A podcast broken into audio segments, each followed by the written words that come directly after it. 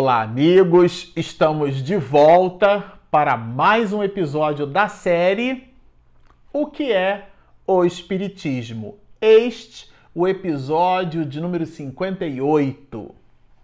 Bom, para você que está nos acompanhando no canal, nós estamos estudando, começamos no episódio passado a estudar a parte segunda, o capítulo segundo da obra O que é o Espiritismo, e Allan Kardec vai chamar esta parte segunda de noções elementares, noções básicas, preliminares e conversávamos sobre estes adjetivos, que básico não é sinônimo de fácil. Dê uma olhadinha lá no episódio, nós trabalhamos um pouco, estudamos juntos as observações desses conceitos. E aqui agora, Allan Kardec vai continuar desdobrando conosco estes elementos é, de seriedade numa reunião mediúnica, mais especificamente na observação dos fenômenos medianímicos. É bem interessante isto,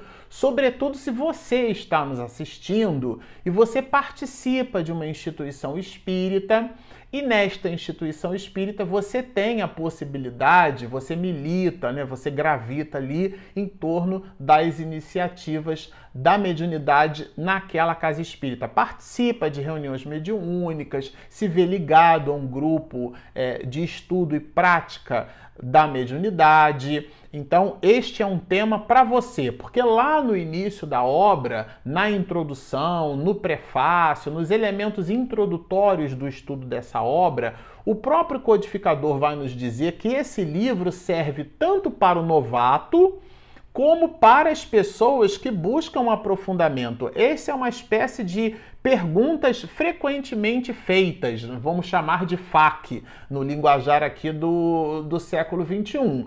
Lá no século XIX, Allan Kardec percebeu que alguns, muitos de nós, fazíamos sempre as mesmas perguntas, transforma isso num diálogo dividido em três partes. Esse é, é o primeiro capítulo da obra, e aqui ele apresenta para nós conceitos da doutrina espírita. E um deles fala sobre a seriedade que deveremos ter em relação ao exame, ao estudo, às observações destas reuniões, reuniões medianímicas. E toca num ponto aqui nevrálgico, que é o da frivolidade. A frivolidade, ela gira em torno de questões inúteis, como uma pessoa, por exemplo, que buscasse um médium eu fico imaginando quantas não foram as vezes que Chico Xavier não se viu ali às voltas com alguém que perguntasse se a pessoa ia casar, se não ia casar, né? É, é, se, qual era o, o, seu estilo de vida futuro, o que será que ele, iria lhe acontecer, como se o médium fosse um oráculo.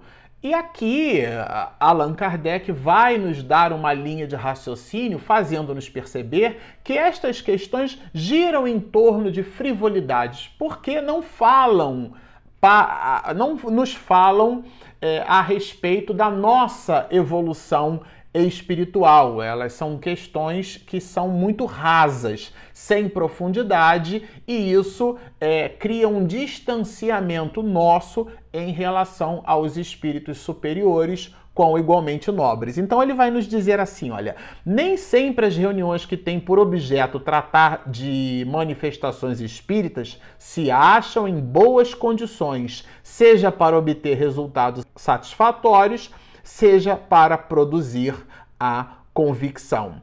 Ele está falando o que aqui? Do caráter sério de uma reunião mediúnica. É disso que Allan Kardec está dizendo. Ele, é, essa parte, ela é realmente muito grave. É o codificador nos dizendo que nem todas as reuniões são reuniões, é, como ele diz assim, né? Objeto é, do tratamento destas manifestações espíritas, qual seja o espírito se comunicando pela possibilidade medianímica daquele que se faz presente nestas reuniões, seja pela, pela psicografia, que é a característica que alguns muitos médios possuímos de permitir com que o espírito escreva por nosso intermédio, ela pode se dar de três grandes formas, da maneira intuitiva, a informação se nos apresenta no nosso campo mental e a gente simplesmente passa para o papel. A, a, a psicografia que Allan Kardec vai chamar neste estudo de semi-mecânica, porque passa pelo registro cognitivo do médium, mas ao mesmo tempo o médium segue um impulso que o faz escrever é, é, é entrevendo a mensagem que vai, pelas suas possibilidades, no campo da sua própria cognição. E por último, e não menos importante, a psicografia que se transformou num clássico, num emblemático, que é a de Chico Xavier. Divaldo Pereira Franco também possui essas possibilidades medianímicas, qual seja a da psicografia puramente mecânica. O médium empresta as suas possibilidades, em alguns muitos casos acompanha o processo até em desdobramento e o espírito então se utiliza da potencialidade somática, isto é, do corpo físico do médium,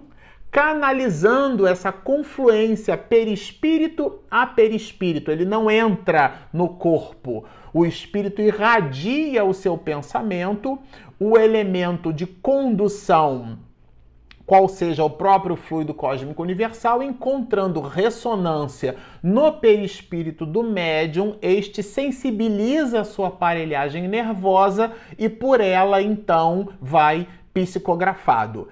Ah, existe a possibilidade da reunião que acontece naquilo que o próprio Allan Kardec vai chamar no capítulo 32 da obra de médium psicofônico. De, ele cede um instrumento fonador. E às vezes o espírito apresenta alguns estertores adicionais imprime, inclusive, um tom de voz específico. Quem já não assistiu é, o doutor Bezerra de Menezes se comunicando pela mediunidade augusta, plena e segura de Divaldo Pereira Franco, o tom de voz, a expressão do rosto muda, uma singela transfiguração, e o doutor Bezerra de Menezes, então, esparge né, luz através do seu verbo é, elucidativo com igualmente evangelizado. Seja por uma coisa ou por outra, se nós nos ocupamos com este tipo de atividade, esta informação é para nós. Se você se ocupa de reunião mediúnica, esta informação é para você. O Espiritismo fala da seriedade e fala do estudo. E ele, Allan Kardec, vai dizer que nem todas as reuniões mediúnicas são sérias. Nem todas as reuniões que, que buscam perquirir esses mecanismos é, de comunicação, de investigação, são reuniões cercadas de seriedade. Algumas delas são cheias de frivolidades. Mas o codificador continua. Quando ele fala aqui de frivolidade, quando ele estabelece aqui para nós é, elementos de reflexão Aqui não é para a gente condenar a atitude de ninguém, é para nós nos contextualizarmos no processo e realizarmos o nosso autoexame. Estamos tratando o assunto com a seriedade que Allan Kardec coloca. E vejam, isto daqui está no item 4 das noções preliminares da segunda parte da obra, o que é o Espiritismo tá certo? O livro dos médios, que tem 36 capítulos, qual seja 32 capítulos na segunda parte, 4 capítulos na primeira parte, mais a introdução da obra, é um compêndio aonde Allan Kardec dignifica a mediunidade. Aqui ele nos traz, portanto, um resumo desse assunto. Então, ele vai falar da necessidade do estudo da doutrina espírita, quando nos diz assim: o Espiritismo também tem aprendizes. E quem quer esclarecer-se não deve colher nos ensinos de uma fonte, porque só pelo exame e pela comparação se pode firmar um juízo. Ou seja, nós não devemos seguir a opinião de ninguém. Se você está nos assistindo no canal, é, está percebendo esse vídeo, está ouvindo pelo áudio, pelos nossos instrumentos de publicação. O conteúdo aqui trazido é conteúdo da doutrina espírita. Nós dissemos sempre assim: o Marcelo Shoa não acha nada, já está achado na codificação. De maneira que as informações que estamos trazendo não representam a nossa opinião pessoal, são avisos, são pontos de atenção preliminares dados pelo próprio codificador. E ele acrescenta mais elementos dentro desta mesma linha de raciocínio. Ele ocupa parte da, de, desta introdução preliminar e básica em cima destas visões de frivolidade. Olha o que nos diz o codificador. As reuniões frívolas têm o grave inconveniente de dar aos noviços, quer dizer, às pessoas novatas, que a elas assistem uma falsa, uma ideia falsa do caráter do espiritismo. Então vocês observam, nós conhecemos alguém pela primeira vez ou a pessoa chega com algum tipo de estertor na casa espírita e de uma maneira eh, rasa, despreparada e desavisada, a gente já convence a pessoa ou convida a pessoa para que na semana seguinte ela esteja à mesa numa reunião é, estabelecendo sintonia, sabe lá Deus com o quê? Porque estando a sua aparelhagem desgovernada, ela primeiro é alguém que precisa aprender a, a frequentar uma autoescola para manejando um carro pequeno, depois buscar é, manejar carros maiores. Então são gradações, são processos e todos eles passam pelo estudo da doutrina espírita, né? O próprio codificador vai aprofundar isso. Isso que eu digo é o, a necessidade do estudo do Pentateuco quando nos diz assim: é, julgarem o Espiritismo pelo que dizem certas obras excêntricas que dele apenas dão uma ideia incompleta e ridícula. Por isso que dissemos, é, se você quer aprender espiritismo, estude doutrina espírita. O cinema, por mais traga informações interessantíssimas a respeito da imortalidade da alma, não tem compromisso com a doutrina espírita. Tem compromisso com bilhete, com vendagem. A novela por mais seja maravilhosa e traga um romance que nos prenda a atenção, pelas questões que povoam a realidade dos nossos sentimentos. A, a, turma do marketing vai dizer que nós conquistamos as pessoas pelo aspecto racional e pelo aspecto emotivo. É ali que nós conquistamos. E a novela nos busca por este enlace, nos enovela pelos aspectos da emoção, mas não tem compromisso com o conteúdo doutrinário. Muitas, é, muitas obras, muitos livros, muitas revistas, como igualmente muitos artigos, também não possuem compromisso direto com aquilo que a gente chama de conteúdo doutrinário. E Allan Kardec vai nos dizer isso aqui, olha, julgarem o Espiritismo pelo que dizem certas obras excêntricas porque são romances que falam de coisas que nós não ancoramos na doutrina espírita. São consideradas dentro do, do espiritismo, né, dentro do movimento espírita, são consideradas obras sem consistência doutrinária. A gente costuma dizer assim, são antidoutrinárias, porque não vão ao encontro, vão de encontro, se chocam com os conceitos da doutrina espírita e é disso que se ocupa aqui Allan Kardec. Ele vai, inclusive, mais fundo para quem ainda tem alguma dúvida. Ele diz assim: o espiritismo sério. Gente, então é porque tem o espiritismo não sério, tá certo? Ele vai nos dizer: o espiritismo sério não pode responder por aqueles que o compreendem mal ou que o praticam de modo contrário aos seus preceitos. Então, de novo, o espiritismo sério necessita de seriedade. Parece um, vamos dizer assim, um certo pleonasmo, né? ou uma certa redundância da nossa parte falar de espiritismo sério necessitando de seriedade. Mas o que, que queremos dizer com isso? Que deveremos buscar a fonte. Então, se a pessoa deseja aprender e estudar Espiritismo, ela deve buscar as obras da codificação. Quando Allan Kardec apresenta o opúsculo que é o Espiritismo, é para dar ao novato, é para dar à pessoa é, que está começando na, no entendimento da doutrina espírita estes elementos, isto é, elementos doutrinários, que Allan Kardec vai chamar de elementos de convicção.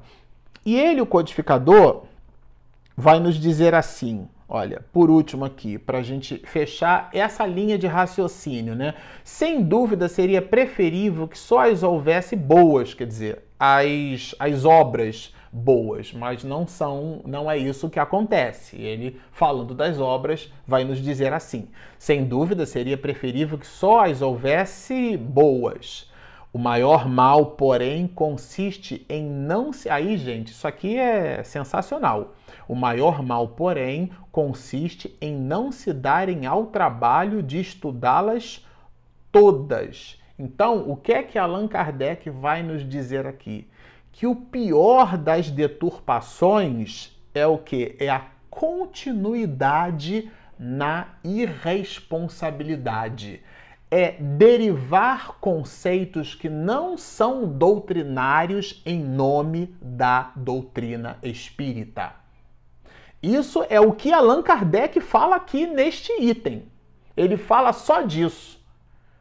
E, e de fato, é, parece um assunto que, quando medra desse livro, se mostra como fazendo presente no século XXI porque observamos colocações de algumas muitas pessoas que podem parecer brilhantes, mas nada tem, é, é, vamos dizer assim, vou usar uma palavra em inglês, né? Compliance, não está aderente aos preceitos doutrinários. Nós não as ancoramos, não tem um consenso universalista, eh, elas não são observáveis, não encontramos no Pentateuco, nas obras da codificação, sobretudo na mensagem de Jesus, já que o Espiritismo é Cristo de volta. Não as encontramos ali.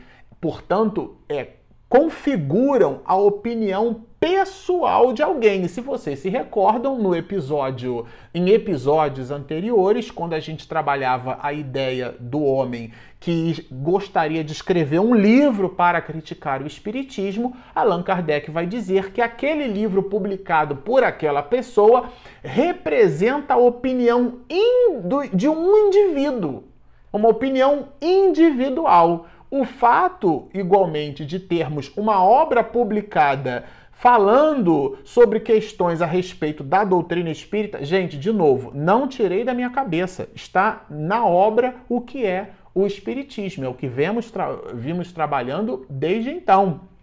Não significa aquele livro publicado que ele vá contra ou a favor, é a opinião daquela pessoa que pode estar alinhada ou que pode estar desalinhada. Então, é, Allan Kardec vai dizer que pior do que a ausência de seriedade em determinadas obras é a continuidade nestes processos de responsabilidade. Agora aqui o codificador ele vai nos apresentar é, outros elementos que são também elementos básicos. Ele vai falar dos espíritos. O que, que ele vai falar? Ele vai falar da gente. Por quê? Costumamos dizer, se o livro é dois espíritos e nós somos espíritos, então o livro é pra gente.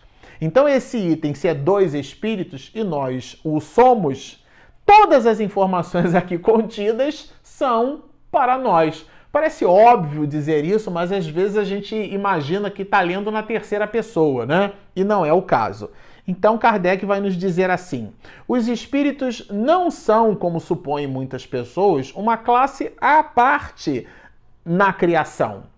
Somos nós, os homens, que vivemos por sobre a face da terra e voltamos para a erraticidade, qual seja a verdadeira pátria. Isso às vezes pode parecer numa reunião, numa comunicação, e a gente fica assim: oh meu Deus, o Espírito falou isso. Mas se a gente vai para a esquina, ou está num ponto de ônibus, ou está no aeroporto esperando um avião, ou enfim, está na nossa situação do cotidiano e nós conversamos com alguém e esse alguém nos dá uma informação, a gente não dá a menor pelota. Mas se aquela informação fosse dita por aquela mesma pessoa numa reunião mediúnica, porque veio por um canal medianímico, a gente passa a dar é, importância. É disso que se ocupa aqui as reflexões de Allan Kardec neste sentido. Aquele que admite a sobrevivência da alma ao corpo, portanto, como vai nos colocar Allan Kardec, vai admitir a existência dos espíritos, vai perceber que nós somos espíritos e que, portanto, o exame desses fenômenos deve ser encarado como fenômenos naturais, porque estão em a natureza. Espíritos, eles não são, como alguns acreditam, seres vagos e indefinidos, nem chamas semelhantes a fogos fatos, nem fantasmas. Ele, Allan Kardec, vai nos mostrar que nós somos espíritos, que a comunicação com estes espíritos é a comunicação que você faz com seu filho, com seu marido, com a sua tia, com o seu chefe no trabalho, com o seu subordinado, é, com o seu superior, enfim. Na nossa relação no cotidiano, nós nos comunicamos, nos desenvolvemos, inclusive, da nossa condição animal para hominal pela nossa capacidade gregária de comunicação, de interação e de comunicação uns para com os outros. Do século XX para o século XXI, uma das grandes evoluções na história da humanidade é o advento da internet, a intercomunicação da rede mundial de computadores. Estamos falando de processos de comunicação. Então vocês observam que este pacote de reflexões, vamos chamar assim, eles extrapolam é, observações rasas. E é disso que se ocupa o codificador. Ele vai, inclusive, buscando é, nos distanciar do fantasioso, do miraculoso e do sobrenatural, é, nos fazer entender de como somos constituídos, feitos e, portanto, observáveis. Vai nos dizer que possuímos, né, após no homem, na criatura humana, três elementos essenciais. Aqui é bem didático. Ele primeiro vai falar da alma ou espírito, porque quer dizer a mesma coisa. E ele vai colocar para nós aqui que a alma ou espírito é o princípio inteligente do universo. A criação de Deus se, se mostra em dois grandes braços: tudo aquilo material e o imaterial. O imaterial é o espírito, que, se que é manifesta um dos seus grandes atributos, que é a sua vontade, a sua inteligência. Estes atributos, que são atributos essenciais da alma, qual seja a inteligência, é manifestada na estrutura somática, é manifestada no corpo físico. Ele vai falar, portanto, do próprio corpo físico que ele vai chamar de invólucro material que é onde o espírito, portanto, se manifesta. E por último, e não menos importante, objeto de estudo de Allan Kardec no livro dos médiuns, aqui também nessa obra, como igualmente no livro dos espíritos, é o perispírito, que ele vai chamar de envoltório fluídico. É, ele vai dizer que possui esse perispírito é propriedades de leveza, de imponderabilidade, e ele serve o perispírito, que é o corpo do espírito, como uma espécie de intermediário entre o, o corpo físico e o espírito propriamente dito. Então, eu gosto deste exemplo porque eu o considero bem didático. Na obra é, Nosso Lar, André Luiz traz uma informação bem significativa. Ele deseja ter com a sua mãe no mundo espiritual. Para quem leu a obra, eu não vou fazer spoiler, você que não leu, que está me assistindo e não leu, não vou contar o, o livro, não. Mas este, este assunto é bem interessante para entendermos a ideia de perispírito.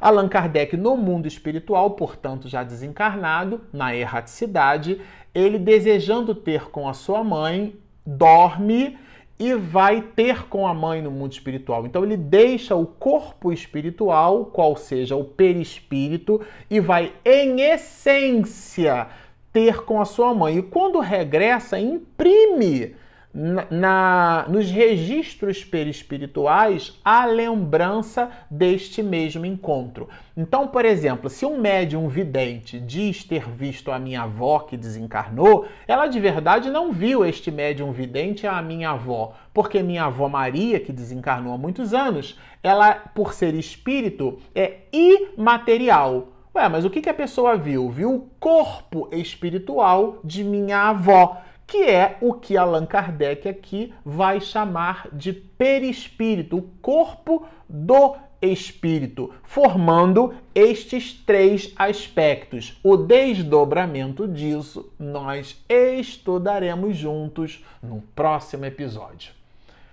Bom, como vocês observam, trata-se de um material maravilhoso. Fica de novo o convite para vocês permanecerem conosco. Se você está nos ouvindo pelo podcast, se você está nos ouvindo pelo iTunes, mas se você também está nos vendo pelo vídeo que minha esposa edita e capricha publicando no nosso canal, por favor, inscreva-se. Marcelo Shoa oficial. E nós temos também o nosso aplicativo gratuito disponível na Google Play e na Apple Store. O nome dele é Espiritismo e Mediunidade. Então fica aqui o convite. Baixem o nosso app, inscrevam-se no nosso canal, sigam-nos e muita paz.